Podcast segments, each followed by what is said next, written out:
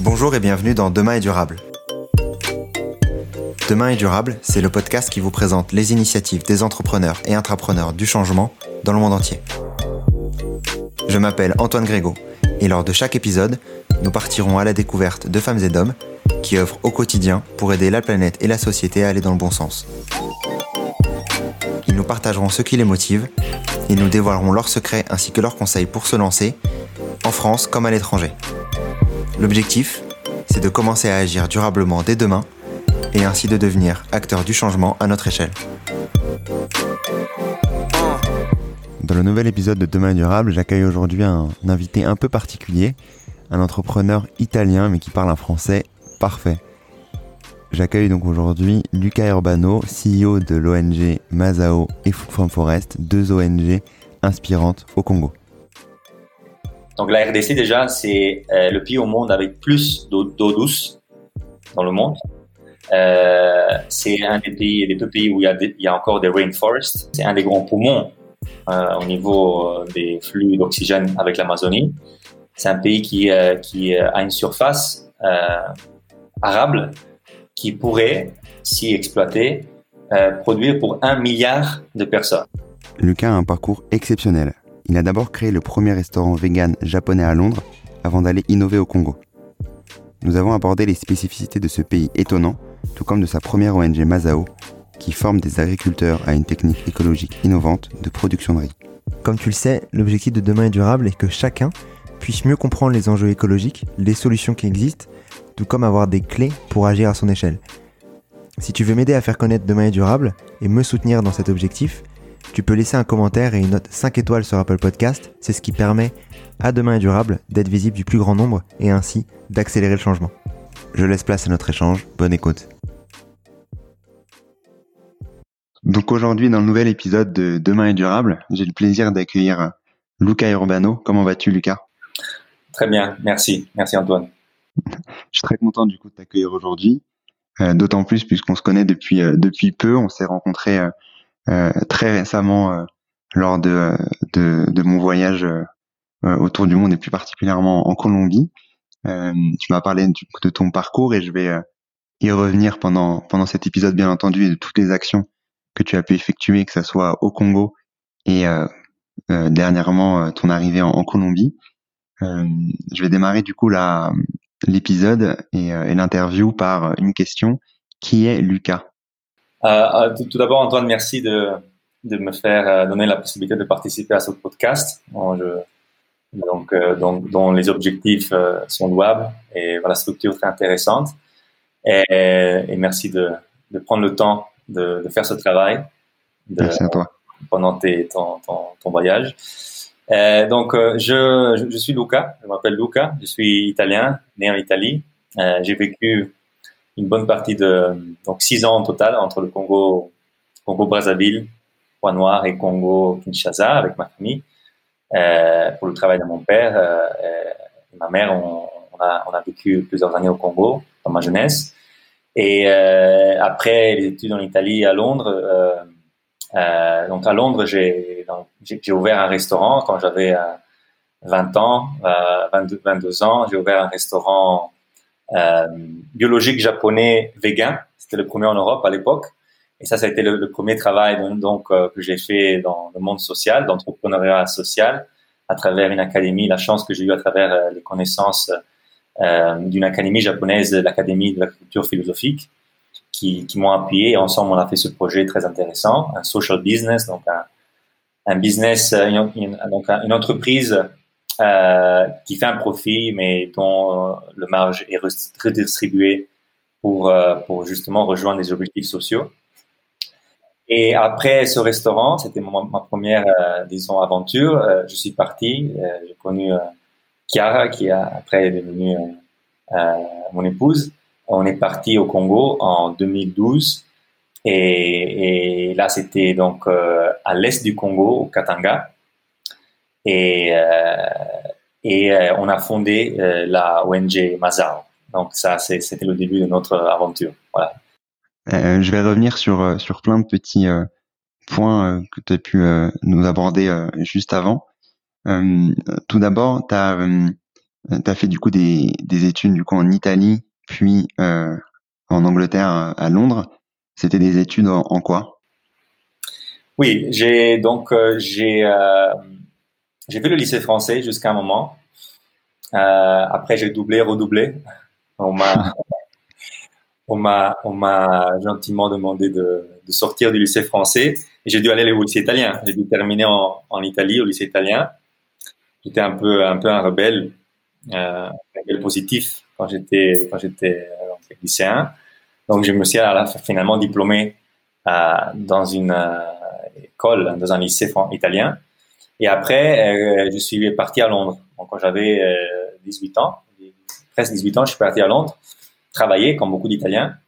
Et j'ai décidé finalement de m'inscrire euh, à, à l'université et en business management. Donc ça c'était mon cours euh, pendant trois ans, un undergraduate degree. Donc, un, ce que, donc en Angleterre il y a en fait trois ans plus un. En Italie c'est trois ans plus deux. Et, comme en France. Et, euh, et donc voilà. Et euh, j'ai eu de la chance. Bon, disons que pendant cette année à, en Angleterre, j'ai découvert un peu ce que je voulais faire. J'étais un peu plus libre de choisir euh, mon, futur, disons. Et j'ai eu cette envie de, me lancer, dans un cours, donc d'apprendre. Et j'ai choisi ce cours parce que il y avait beaucoup de liberté en fait. Donc euh, moi j'ai fait un oui du business management. Euh, je, me suis j'ai eu un diplôme universitaire en business management. Mais à l'intérieur de ce cours, j'ai fait beaucoup de cours de, de art, politique, philosophie, qui étaient un peu les, les intérêts que j'ai découverts pendant pendant cette, euh, ces années à Londres. Et à la fin, je me, je me, j'ai terminé l'année avec une thèse en euh, art et éducation qui s'appelait euh, The Intelligence Which Watches Itself. C'était un, un, projet. Et, et, donc, grâce à l'université où j'étais, c'était une université très ouverte qui permettait en fait de, la, de la flexibilité dans les études. Et c'est ce que j'avais besoin. Ok. Et euh, comment tu t'es retrouvé après, euh, tu étais du coup plus spécialisé sur euh, la partie business avec euh, des intérêts sur euh, d'autres thématiques comme tu as pu l'indiquer? Comment tu t'es retrouvé après à lancer, je sais pas si c'était en parallèle de tes études ou pas, ou même après, à lancer un restaurant sur les thématiques plus, du coup, vegan, social, etc. Pour moi, je pense que l'université, si on parle des études, m'ont servi à me auto-encadrer. Donc, ça m'a servi comme euh, processus pour pouvoir euh, euh canaliser mes désirs euh, d'études, de connaissances, de curiosité dans une structure, euh, disons, telle celle que telle celle que offre l'université. Mais disons que tout ce, donc la, la gestion d'un restaurant, le, le, le, business, donc tout la, la, disons, la programmation, le planning et la gestion d'un restaurant, ça a été plus quelque chose que j'ai appris euh, pendant l'activité même et, euh, et pas pendant en fait l'université. Euh, donc ça a été un savoir acquis après. Euh, et j'avais pendant ces, cette année développé des intérêts justement dans, dans le monde vegan, dans l'agriculture, dans l'écologie. Euh, je, je, commençais à en savoir quelque chose, ça m'intéressait beaucoup. Et puis comme je dis, j'ai eu cette chance un peu par hasard et je me suis lancé. Ok. Et le, le groupe que tu as suivi, le groupe euh, euh, japonais, ce que tu disais, euh, est-ce que tu peux me rappeler son nom et qu'est-ce qu'ils font exactement? Donc, il s'appelle en fait l'Académie de l'agriculture philosophique. C'est une académie en, au Japon, en Hokkaido, dans la partie nord du, du Japon. Et ils ont aussi une ferme en, en Écosse. Et en fait, leur objectif est de développer une agriculture naturelle, durable, et le relier à la nourriture, donc à la transformation des aliments. Ils font des transformations telles que le miso, euh, telles que d'autres euh, aliments euh, fermentés. Et puis, ils ont des restaurants. Donc, le premier, c'était à Londres, le premier que j'ai ouvert. Et maintenant, il y en a plus que huit euh, entre l'Écosse, l'Angleterre et le Japon.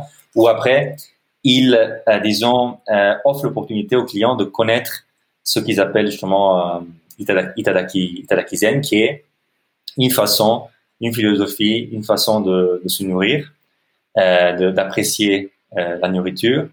Et, euh, voilà. Donc c'est plus que c'est plus c'est des points où ils, où ils arrivent à, à, avoir des relations avec les clients et transmettre un peu du message du travail qu'ils sont en train de faire. Ça marche, mais c'est passionnant que ça vienne en plus de du Japon. tombé dessus au hasard, c'est ça? C'est quand, j'étais à l'université, un, de, mes, amis d'études était, était un des, disons, des membres de la famille des fondateurs de cette académie. Et donc, j'ai connu, en fait, le, président de cette académie à travers lui. Et à l'époque, j'avais euh, j'avais beaucoup d'idées, j'avais envie de, faire un projet éducatif.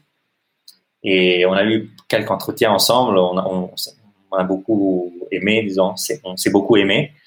Et on a décidé après, je suis parti au Japon, une des étés, je suis parti au Japon pour voir leur projet. Et on a décidé de, de lancer ce projet. Donc, c'est en fait avec des relations de confiance, ce qui est très important. Et moi, je pense que ça aussi, c'est un des aspects de l'université. Euh, c'est créer des relations de confiance, créer des, contacts, ce qu'on appelle contacts, non? Mais des contacts basés sur des relations qu'on crée et qui doivent, qui ont besoin du temps pour mûrir, mûrir. Et ça, c'est un des, assets, des, de la valeur plus importante, je pense, que dont nous avons besoin pour après faire des projets, pour euh, pouvoir euh, vivre dans ce monde. Donc, c'est vraiment c'est les personnes, la confiance, les contacts, les connexions. Ouais, totalement. Euh, sur du coup ce, restaurant que tu as pu avoir il y a quelques années maintenant, qu'est-ce qui s'est passé ensuite Tu es parti de Londres, l'Angleterre pour aller au Congo. Qu'est-ce qui t'a donné envie de retourner dans le pays dans lequel tu avais pu vivre avec avec tes parents et d'où est venue l'idée de, de, switcher, on va dire quand même, de passer de de l'Angleterre à, avoir un restaurant à, à retourner au Congo pour monter une une, une structure euh, sociale? Mais regarde, c'est simple. Moi, j'ai toujours eu l'envie de retourner au Congo, à faire un projet. Je ne savais pas encore quoi. je devais comprendre quoi, mais j'avais toujours l'idée de retourner au Congo pour faire quelque chose. Euh, donc, le, les années au Congo sont restées pas de façon. Hmm, donc, ce qui m'est resté, c'était pas clair, mais j'avais vraiment envie d'y retourner, de faire un projet, oui, social, sur, euh, sûrement en structure de social business, mais je savais pas encore sur quelle thématique.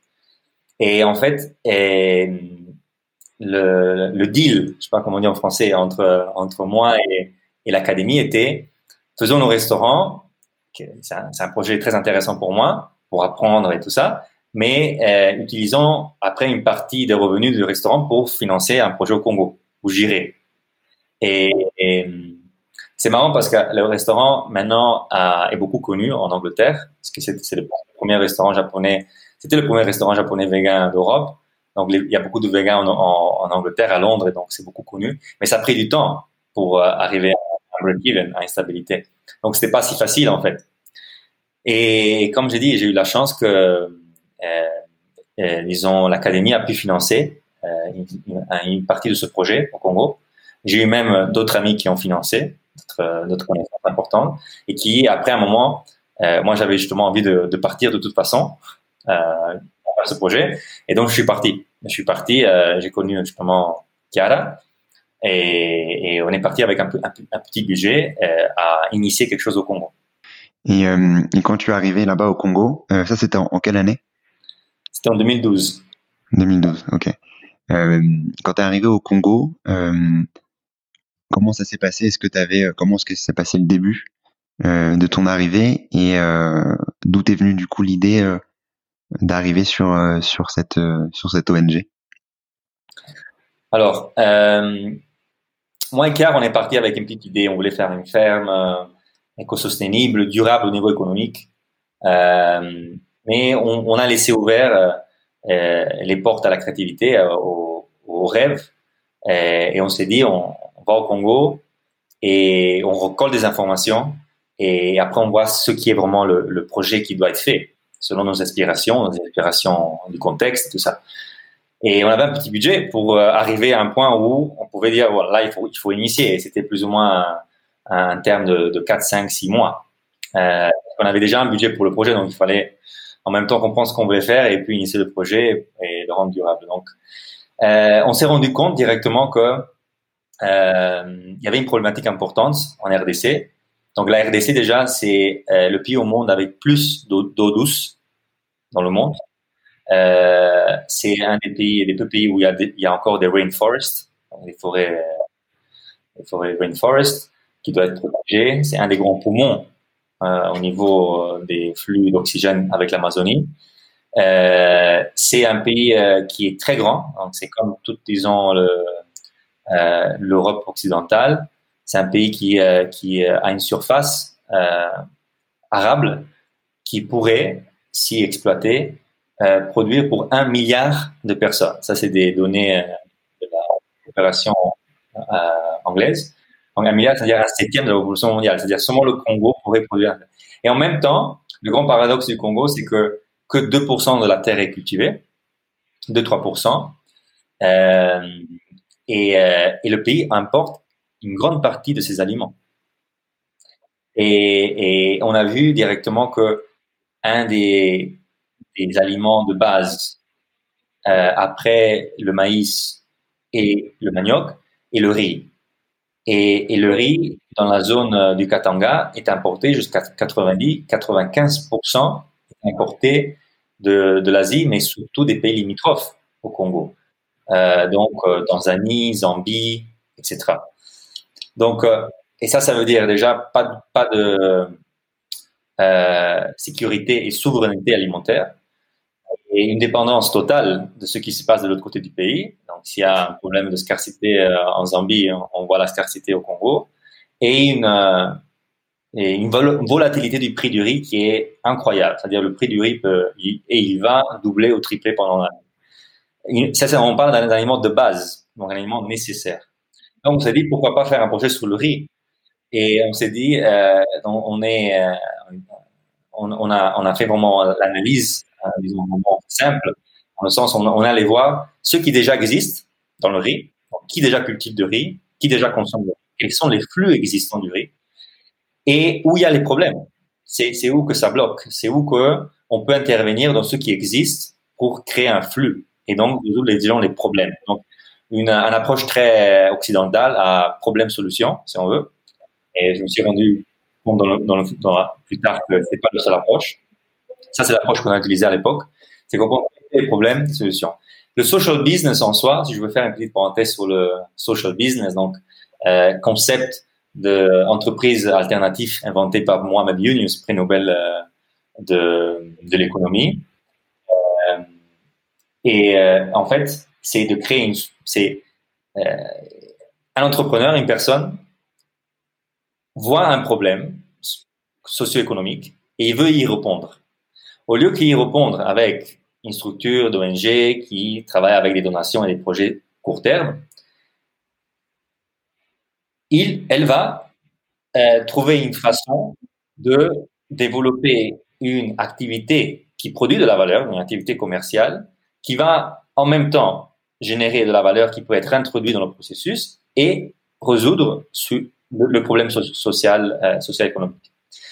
Et, donc, dans ce cas, on, s'est dit qu'est-ce qu'on peut faire?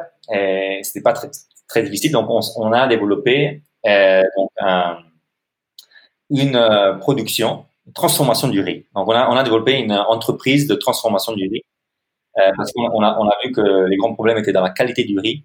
La qualité du riz, le riz local était mineur, il était pas bien un peu sale.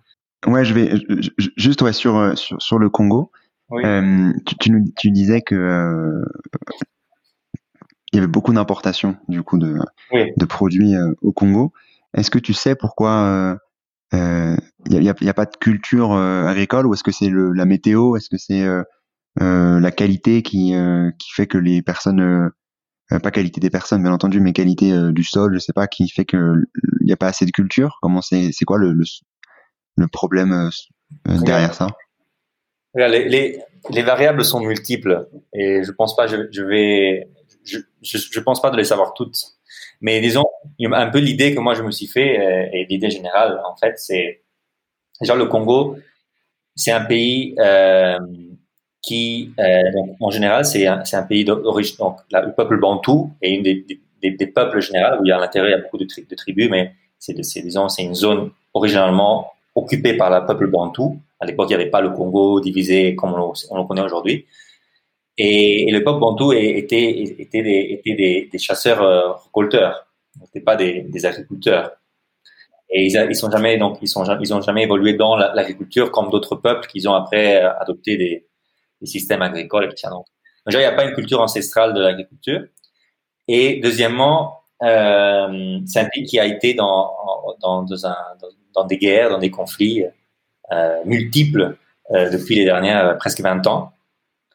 Et, et ça, ça a créé un, un système de vraiment de instabilité et de insécurité pour que euh, ça, c'est vraiment c'est multiple. C'est-à-dire il y a, y, a, plus de 300 tribus au Congo. C'est problème tribal, problème surtout au niveau des ressources naturelles. Comme tout le monde connaît le Congo pour ses ressources naturelles, qui, crée de, qui crée des conflits, la politique, la corruption, tout ça.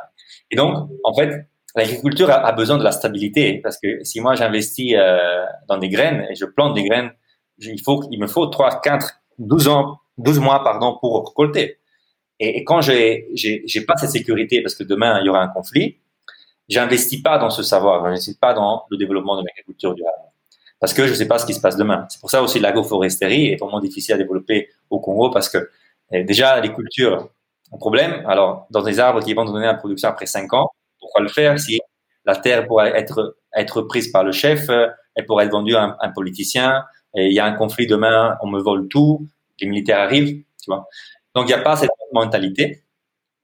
Euh, et, et, puis, il y, a, des problèmes de système, c'est-à-dire c'est vraiment un, un problème de, système, c'est-à-dire que y y a bien, sûr, il n'y a, pas cette culture euh, à tous les niveaux euh, de développement des, des, des, chaînes, des chaînes, agroalimentaires.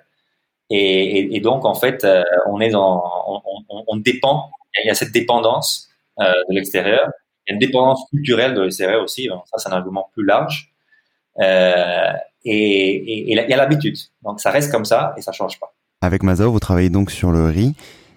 Qu'est-ce que vous faites plus particulièrement? Alors, ce, le riz, le projet qu'on avait fait, justement, euh, on, on, à, part l'action de, faire des formations en série et faire des, ce qu'on on appelle des, des, cycles d'apprentissage participatif, donc, en, utilisant euh, le théâtre participatif, des maps, du mappage, on essayait avec les, communautés des résiculteurs de euh, échanger du savoir euh, de, la résiculture, mais non seulement à travers le groupe, parce qu'il y a beaucoup de savoir euh, qui est déjà présent dans le groupe, mais qui ne sort pas du groupe. Et donc, c'était partie du travail qu'on avait fait. Donc, système, système résiculteur intensif et cycle d'apprentissage participatif.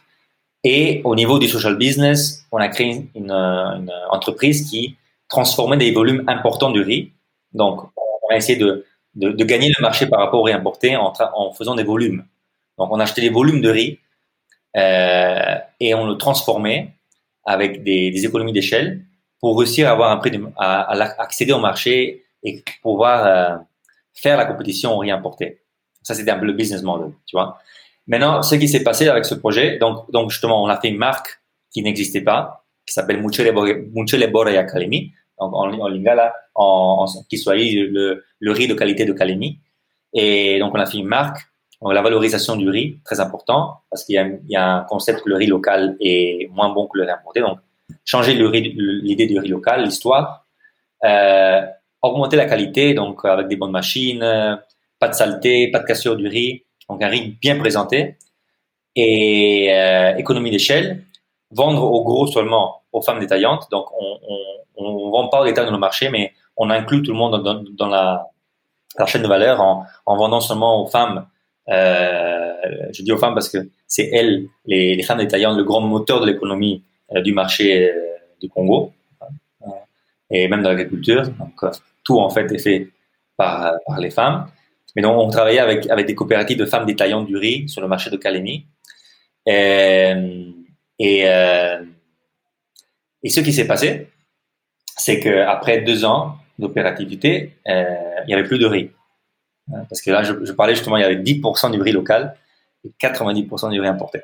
Donc, notre, notre espoir, notre défi était, OK, on commence, formation, on achète le riz, les paysans voit qu'il y a un marché local et commence à produire plus de riz. Et donc, on y va. C'est vrai, ça a marché jusqu'à un certain niveau. Et ça a beaucoup motivé les, populations locales. Donc, mais mais ça, c'était pas assez vite. Le riz prend quand même six mois, cinq six mois pour pour côté, pour pouvoir générer cette, cette abondance pour nous permettre de générer. Donc nous, à la fin, on a baissé le riz, le, sur le prix. Donc le, riz, on a cassé le prix du riz. Donc l'année on était euh, performant, le prix n'a pas changé de, de donc elle n'a pas changé de prix parce que le riz doublait pendant l'année parce qu'il y avait un monopole de des importations. Donc le riz a été stabilisé pendant un an, permettant aux populations de, de manger à un prix abordable pendant toute l'année. Et après, nous, on n'avait plus de carburant, on n'avait plus le riz, on n'avait plus de la matière première pour travailler. Et donc, on a dû fermer. Donc, c'était une faillite. On a échoué. Euh, on a beaucoup appris de cet échou, de, cette, euh, comment dire, cet échou. Euh, cet échec, oui. Cet échec, merci. Et, et, et maintenant, on est en train de, donc, on a travaillé pendant ces années à faire, à continuer les formations en SRI. Et maintenant, on est prêt pour recommencer. Donc maintenant, la, production locale est en train d'augmenter, finalement, à travers d'autres projets qu'il y a, pas seulement nous. Donc là, on est prêt à réinitier. Et justement, on, est, on, est, on est dans cet, objectif de, de, reprendre des activités et le travail de transformation. Euh, J'espère en 2021, sinon en 2022. Tu disais que tu avais démarré sur, euh, vous aviez choisi euh, le riz, euh, donc l'un des, des, aliments clés, bien entendu, pour, pour se nourrir. Pourquoi est-ce que vous avez choisi le riz plus particulièrement? Oui, après, je pourrais parler euh, du deuxième projet qu'on a fait, moi dans Food Forest, qui, qui a des impacts plus, disons, écologiques. Euh, mais disons, pour ceux qui regardent le riz, euh, tu demandais pourquoi on a choisi le riz, n'est-ce pas? C'est parce que le riz, euh, par rapport, par exemple, au manioc ou au maïs, qui sont aussi des aliments de base, on, on voulait déjà travailler avec ceux, ceux qui existaient dans la culture. On voulait pas travailler avec des, cultures importées, mais des cultures qui existent, mais qui ont des problèmes à, devenir euh, à, être produit sur place. Donc, on s'est dit le riz plutôt que la manioc ou, euh, ou le maïs parce que le riz a un prix de marché plus élevé.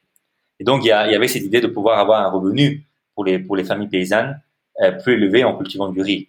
et le riz est un, est un aliment incroyable, est un aliment très riche, très complet, plus complet que le manioc ou le maïs. C'est le, c'est le céréal le plus complet qui existe, euh, surtout du riz intégral. C'est vraiment un aliment incroyable.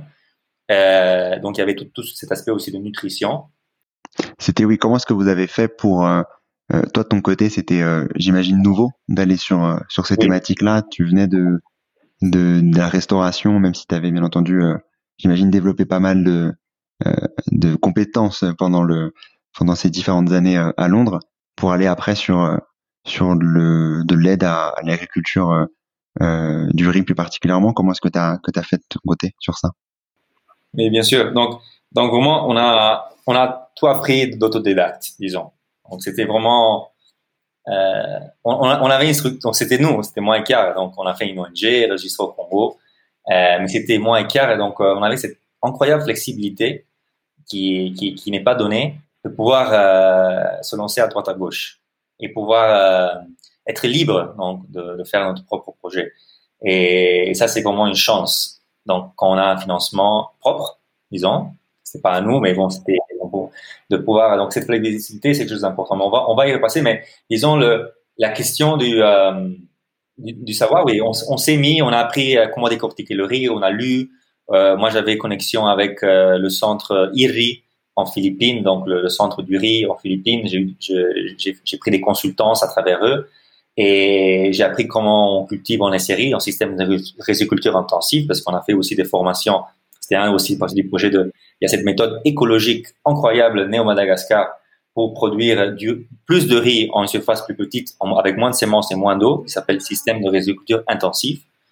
Euh, et si tu veux, je, je, peux aussi en parler. Et donc, on a on a appris, on a appris. Et l'avantage de ça, c'était que on a, on a appris beaucoup de choses, donc on a touché le problème avec nos mains, et on, donc il y a toute une créativité qui naît grâce, à ce processus d'apprentissage. Euh, point négatif, beaucoup d'erreurs, beaucoup d'erreurs, des temps beaucoup plus plus plus, euh, que si on aurait pris l'expert qui aurait déjà fait des choses et donc nous, nous, permettre de sauter des étapes. Euh, mais oui, on a tout fait de nous. Okay. Et, et, sur euh, euh, la technique là qui vient du, du Madagascar, tu disais. Euh, c'est quoi là, cette, cette technique en fait? Donc ça, c'est quelque chose. ça reste écologique, j'imagine. Oui, c'est quelque chose d'incroyable. Que bon, il y, a plus, plus, il y a même déjà l'agence internationale inclut le IFAD et tout ça qui sont en train de l'appliquer finalement. Euh, c'est une méthode et donc qui s'appelle système de résultats intensif. C'est une méthode en fait euh, qui, a, qui a été développée en, entre, donc par, par, un prêtre français, je pense jésuite, au Madagascar, je ne me rappelle pas du nom, qui avec des résiculteurs malgaches ensemble, avec des, des, expériments, tout ça, ils ont, ils ont découvert des choses. Par exemple, que en plantant qu'une plante de riz à, à, 7, 8, maximum 12 jours, donc quand la plante a deux feuilles, deux folioles, euh, au lieu que 21, 23 jours quand la plante a, trois feuilles, euh, cette, euh, et planter seulement une plante par bouquet, cette plante donnait euh, beaucoup de taille et ça produisait beaucoup parce que sans compétition avec d'autres plantes et en la plantant très jeune, sans trop de frustration du, avec la transplantation, ça produisait beaucoup. Ils ont, ils ont découvert ça de façon vraiment comme ça, sans faire exprès. Ils ont aussi découvert d'autres choses, par exemple que quand le riz euh, n'a pas d'eau, donc euh, quand le terrain se sèche, et puis on remet de l'eau, le stress hydrique fait si que la plante produit beaucoup. Et après, ils ont, ils ont, ils ont fait des expériments, tout ça, ils ont, ils ont, ils ont développé cette méthode qui inclut, euh, j'ai dit deux choses, il y a, cinq, six choses dans, la technique. Et en fait, donc il y a moins d'eau, il y a moins d'eau, euh, beaucoup moins d'eau, et ça c'est important aujourd'hui parce que la riziculture utilise beaucoup d'eau. Euh, la riziculture aussi, donc la, la riziculture est la, la, production agricole qui émet plus de méthane dans la production agricole, à part bien sûr donc la production du bétail. Moi, je parle dans, dans, dans les végétaux. À cause de l'eau, au niveau vraiment scientifique, c'est un peu je, je connais pas beaucoup, mais c'est un peu compliqué. C'est au niveau vraiment de la transpiration aérobique et anaérobique qui se passe quand euh, le terrain n'a pas d'eau. Quand il y a l'eau, il n'y a pas de transpiration, il n'y a, y a, pas d'oxygène qui rentre dans le sol. Et donc, euh, en réduisant l'eau et faire cette méthode, ce qui s'appelle euh, de séchage et inondation alternée, ça permet de réduire les émissions en, méthane et réduire l'eau, et aussi beaucoup moins de semences. Donc, ils utilisent jusqu'à 50% moins de semences dans la production et ils produisent des quantités incroyables. Donc, cette méthode produit beaucoup plus de riz, sans engrais chimiques et tout ça.